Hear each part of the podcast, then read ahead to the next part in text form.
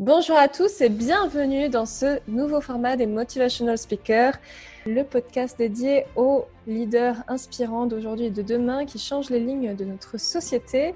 Et aujourd'hui, je donne la parole du coup à Samuel Coulon, qui est spécialiste de la respiration et qui est avec nous pour nous parler un petit peu de ce qu'il réalise. Bonjour Samuel, comment tu vas? Bonjour Laura, bah, très bien, merci. Et toi?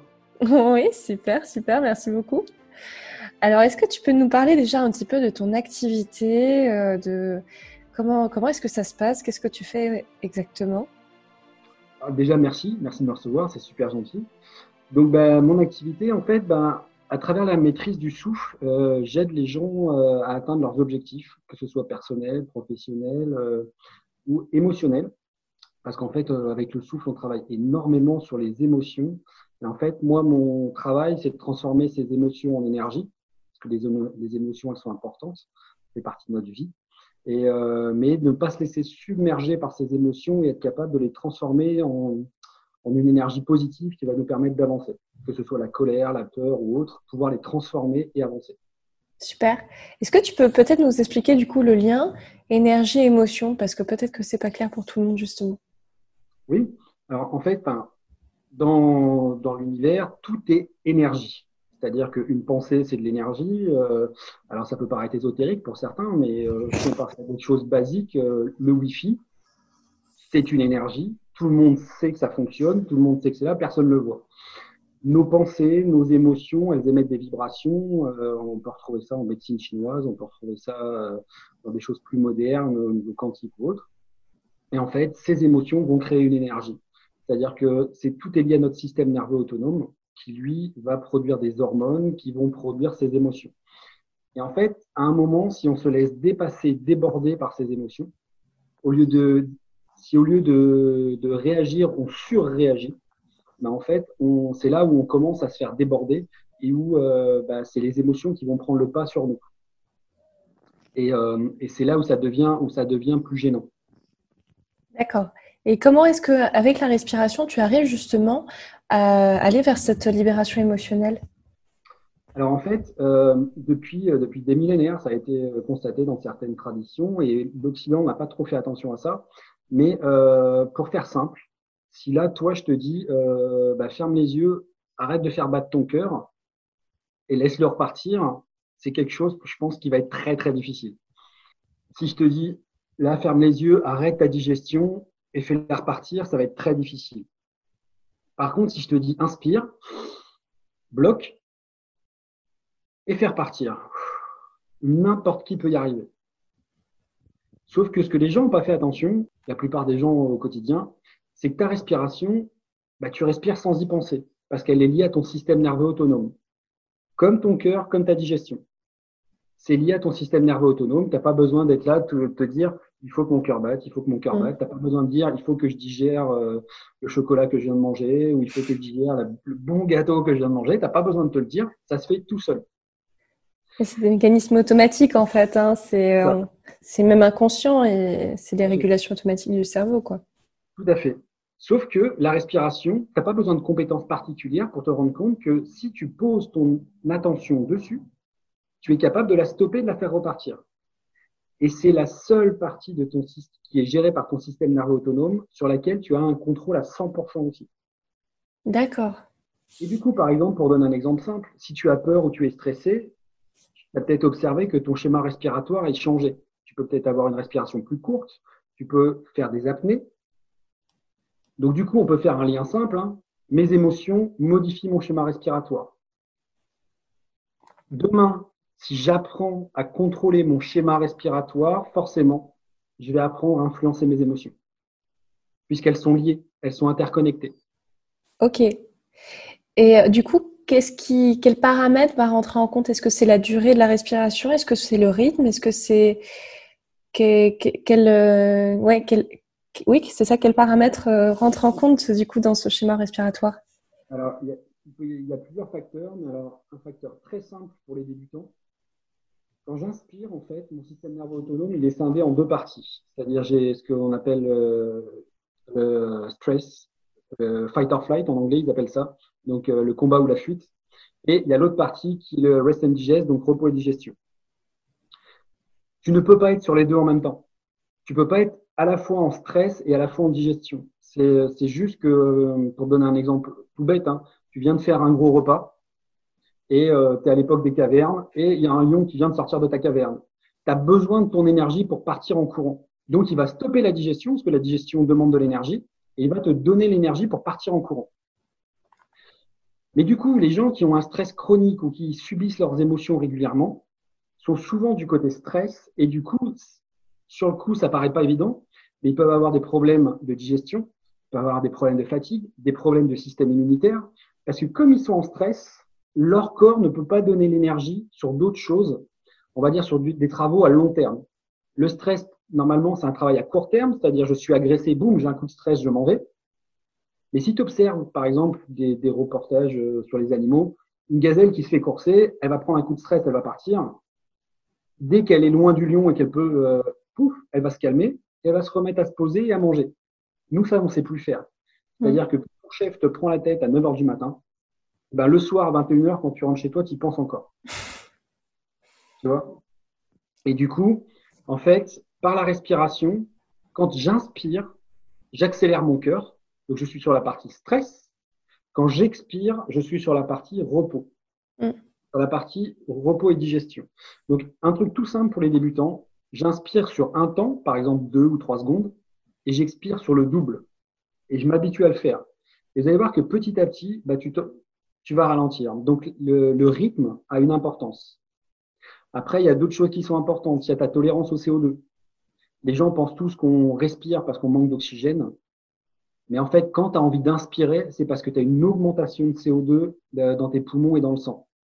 En fait, c'est lui qui te dit, ah, le CO2 augmente, respire. Sauf que les gens qui respirent de façon chronique très vite sont devenus intolérants au CO2 un peu comme euh, les diabétiques ont des problèmes avec l'insuline. Ce qui fait que dès que tu as la moindre petite parcelle de CO2, hop, t'inspires. Ah, ah, c'est comme ça, tu vois. Et en fait, il faut réapprendre à être tolérant au CO2.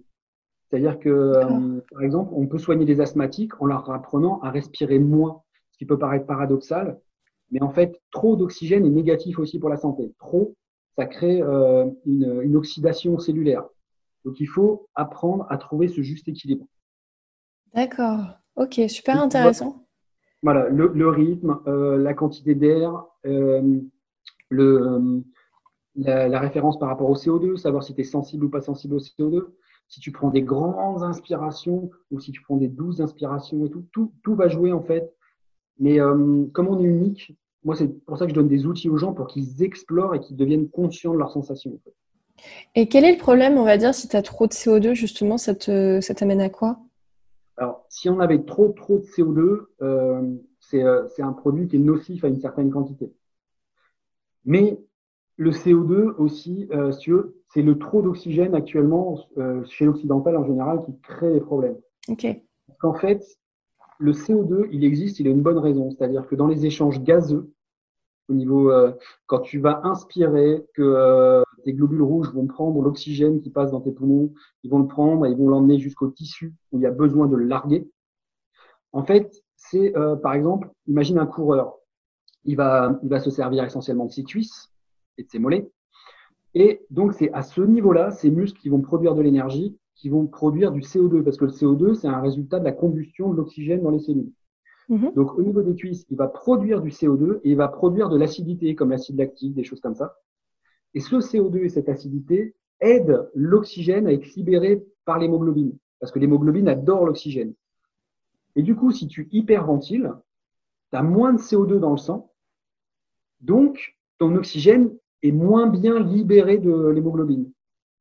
C'est ce qu'on appelle l'effet de bord. En fait, c'est paradoxal parce qu'on pense que si ah, je respire beaucoup, je vais respirer mieux. Mais en fait, c'est totalement l'opposé.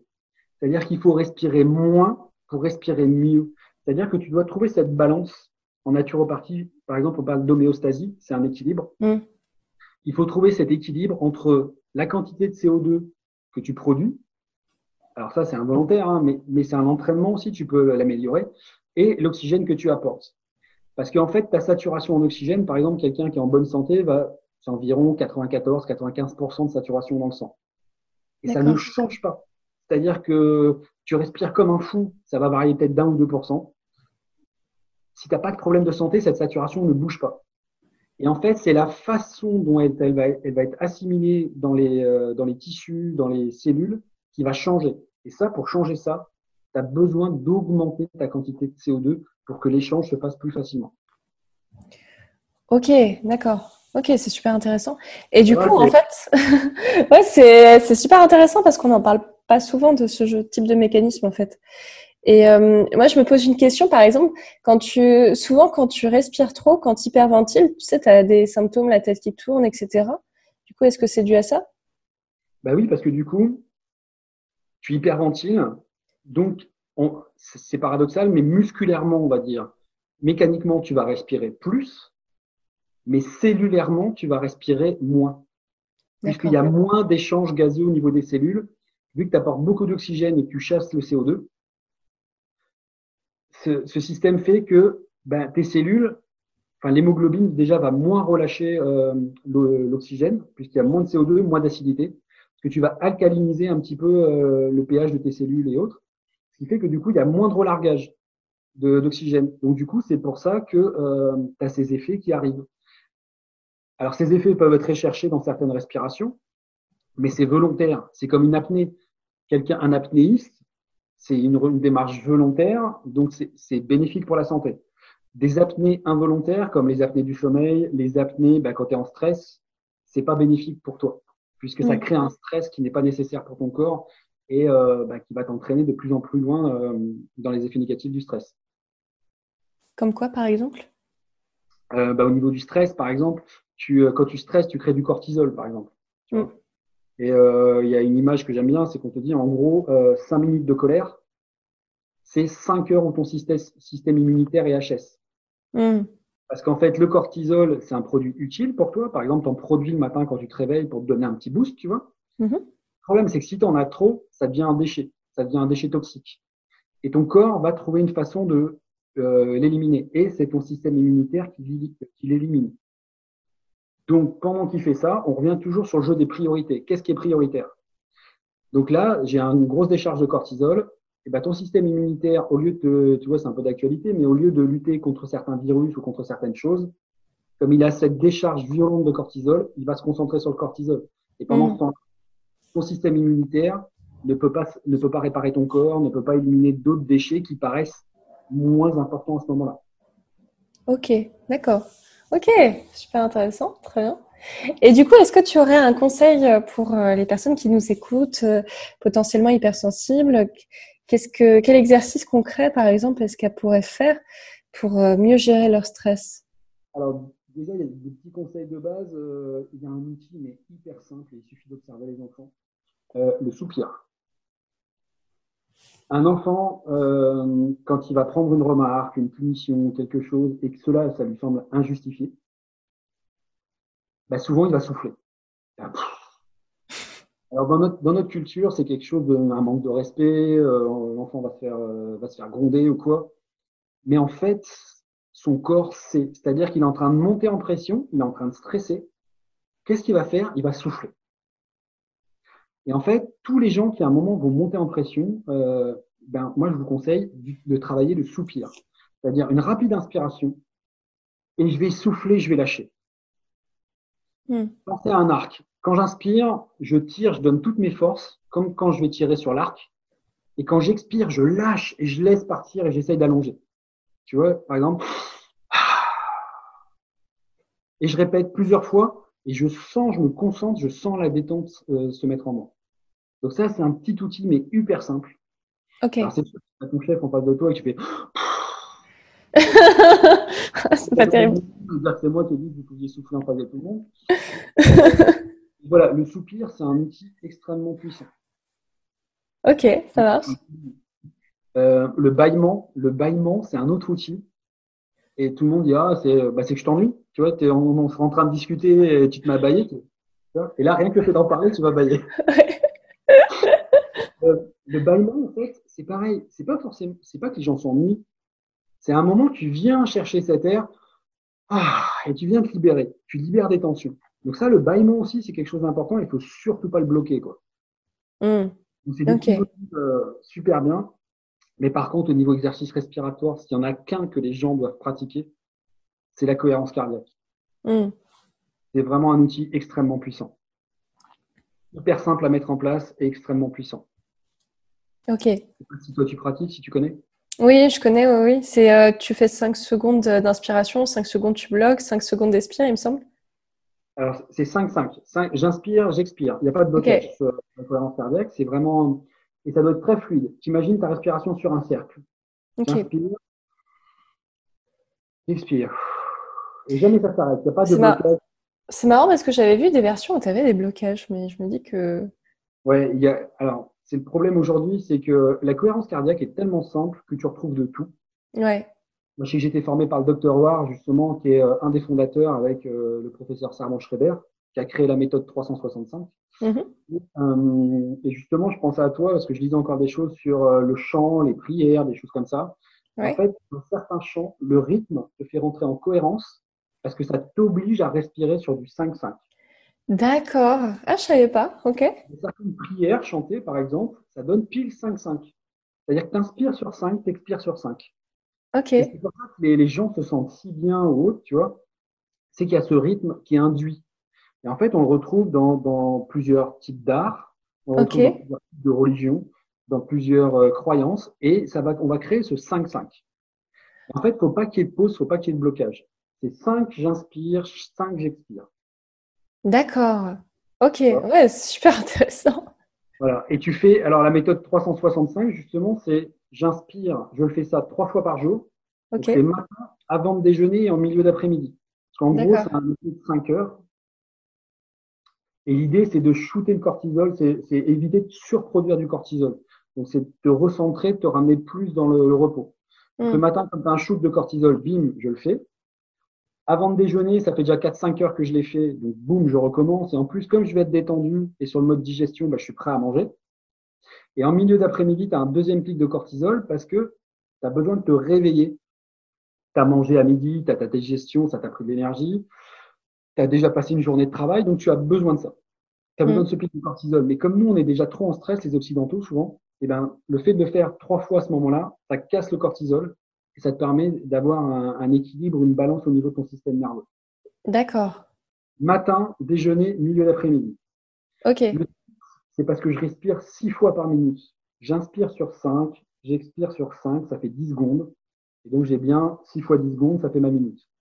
D'accord, ok. Oui, c'est très logique finalement. C'est pendant 5 minutes. À chaque fois que tu fais l'exercice, c'est pendant 5 minutes. Donc 3 fois par jour, 6 respirations par minute, pendant 5 minutes.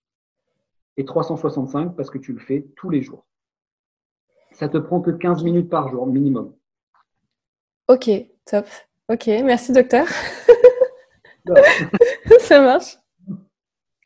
Super. Alors, est-ce qu'il y a, euh, parce qu'on est quand même sur les motivational speakers, donc le but c'est d'inspirer également. Est-ce que toi, il y a quelque chose qui t'inspire dans ta vie de tous les jours euh, Tu vois, un truc, euh, tu dis waouh, ça c'est génial quoi.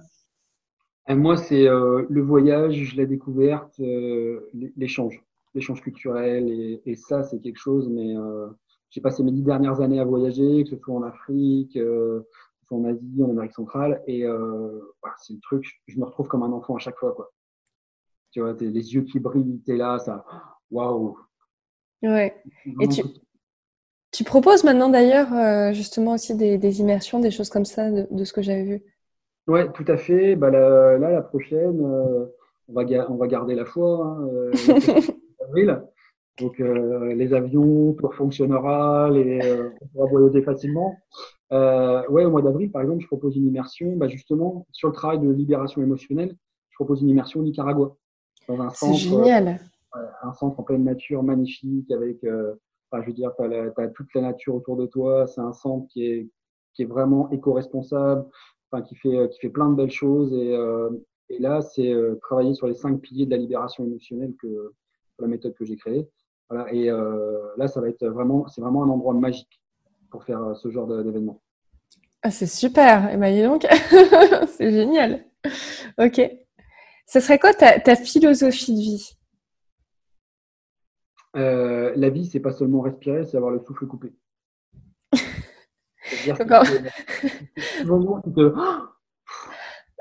Donc en fait, dans ta vie de tous les jours, tu respires. Et quand tu pars en voyage, tu as l'échange culturel, tu as le souffle coupé, tu restes là devant les paysages.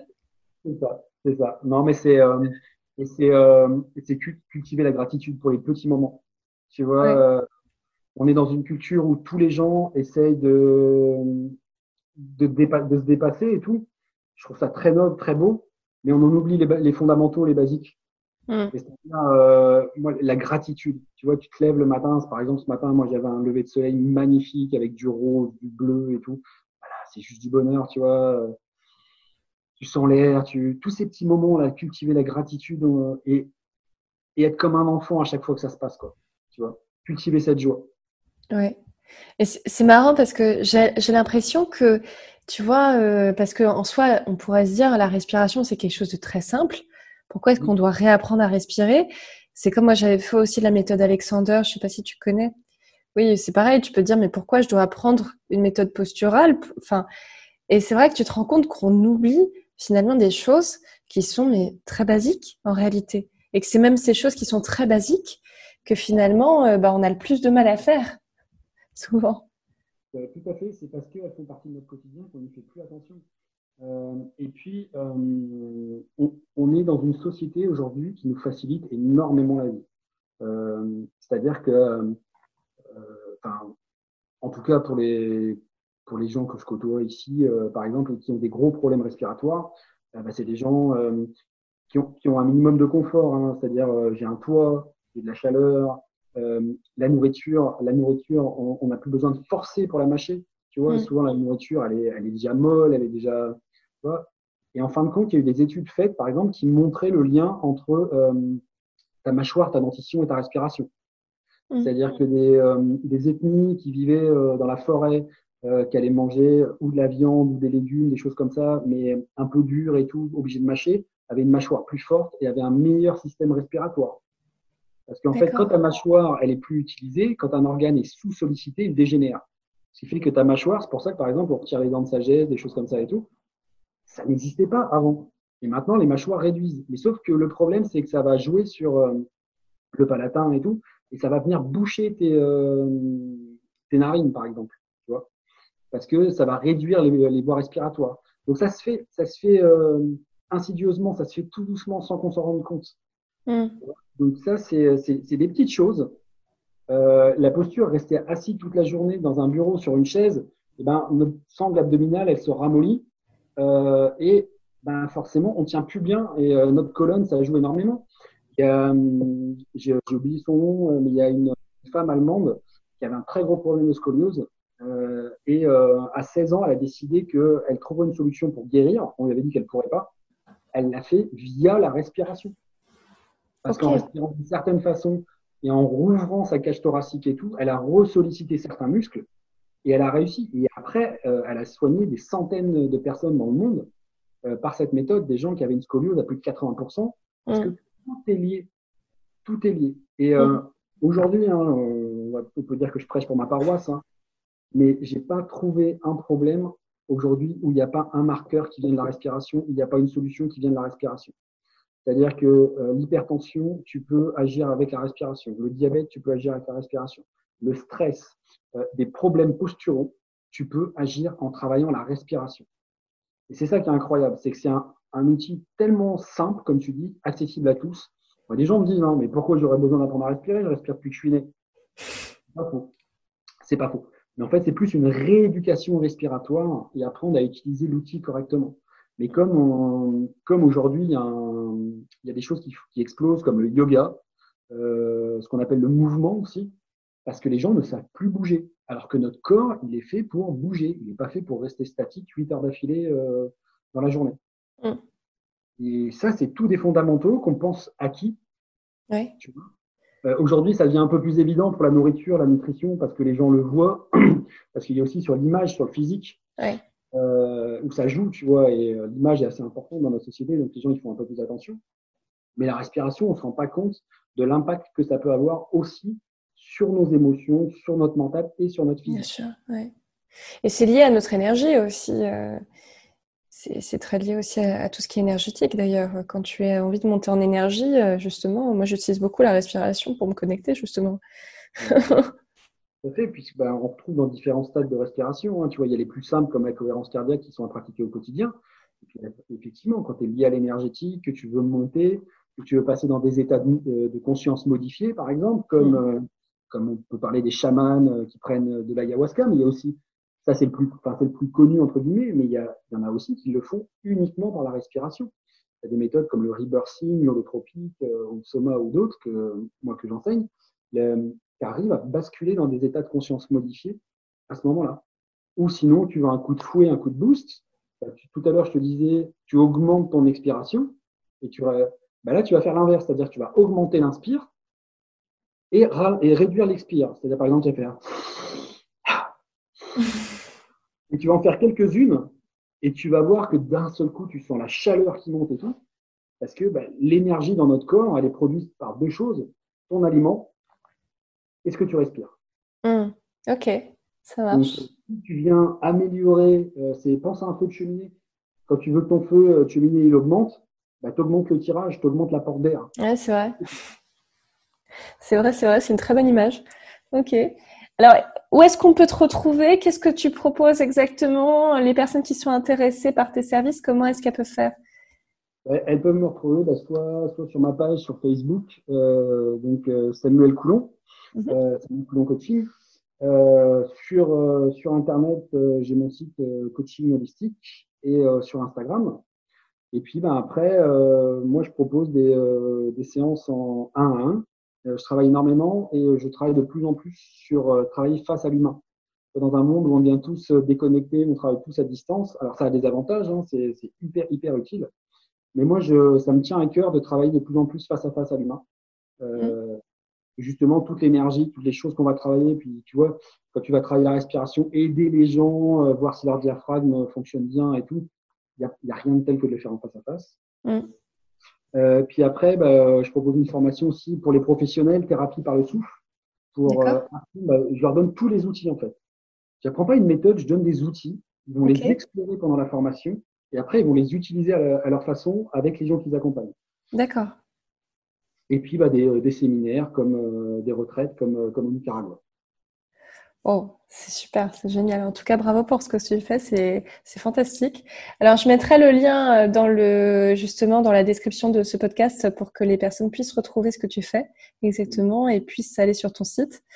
Et euh, bah, je te remercie énormément pour cet échange qui a été super intéressant et super instructif. Vraiment. Merci, à toi. Merci Franchement, c'était super gentil. ça fait un petit moment qu'on échange, que courant pas bien. Ça me fait super plaisir. Euh, tu m'as invité. C'est vraiment chouette. Bah, vraiment très très cool. Et euh, bah, je vous retrouve en tout cas à tous, euh, à tous les auditeurs qui nous écoutent. Je vous retrouve très bientôt pour un nouvel invité, un nouveau podcast. Et je vous dis à très vite. Au revoir.